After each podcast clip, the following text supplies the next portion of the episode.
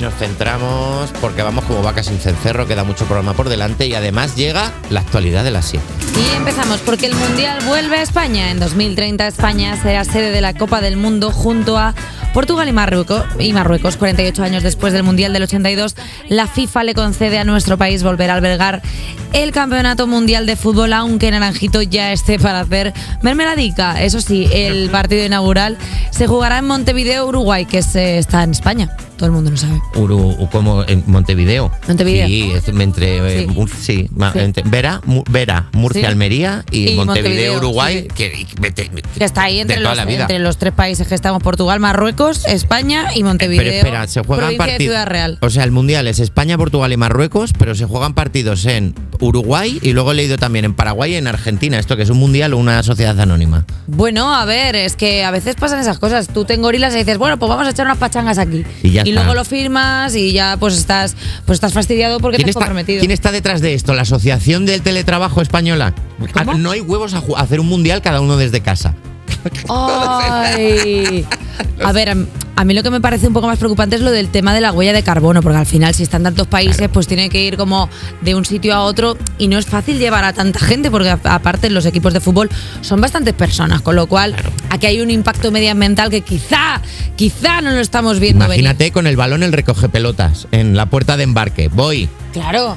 Y el chaval, llevo, venga, pa, va a tener un jet y el jet lag que va a tener el muchacho, porque no es lo mismo recoger una pelota en Montevideo que luego a las nueve horas de diferencia te vienes para acá. Claro. va a estar que no, va, va a recoger las pelotas de tenis. Llévate la pelota El ahora. Open Va a ir a por las pelotas. Oye, hablando de pelotas, eh, otro señor la vuelve a liar porque el Getafe cambia el nombre de su estadio Alfonso Pérez. El nombre de Alfonso Pérez será borrado debido a una recién entrevista en la que lanzó varias consideraciones machistas relacionadas con la imposibilidad de igualdad en el deporte masculino y femenino. La alcaldesa de Getafe, Sara Hernández, se ha mostrado muy crítica con las declaraciones y ahora el estadio pasará a llamarse Coliseum. Según el comunicado del Getafe Club de Fútbol y el Ayuntamiento de Getafe, la decisión del cambio de nombre ha sido tomada para transmitir los valores positivos del deporte como la igualdad, la solidaridad y el respeto.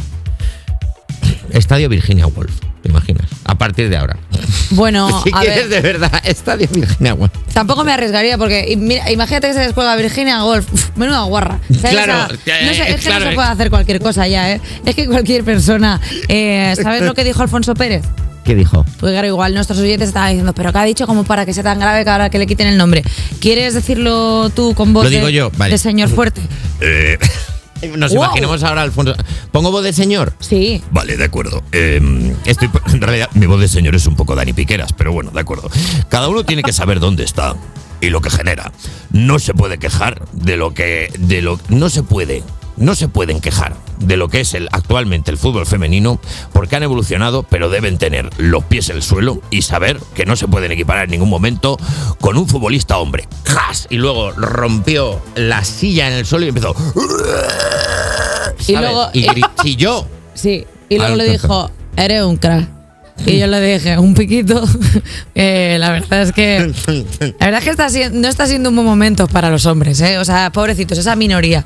Eh, esa minoría. aquí les- Esa minoría oprimida. ¿Sabes para quién no está siendo un buen momento? Para las ranas, tampoco. De repente, ¿verdad? Estamos en este mismo saco. Las ranas y otros anfibios están desapareciendo. Vale, pues las ranas están muriendo.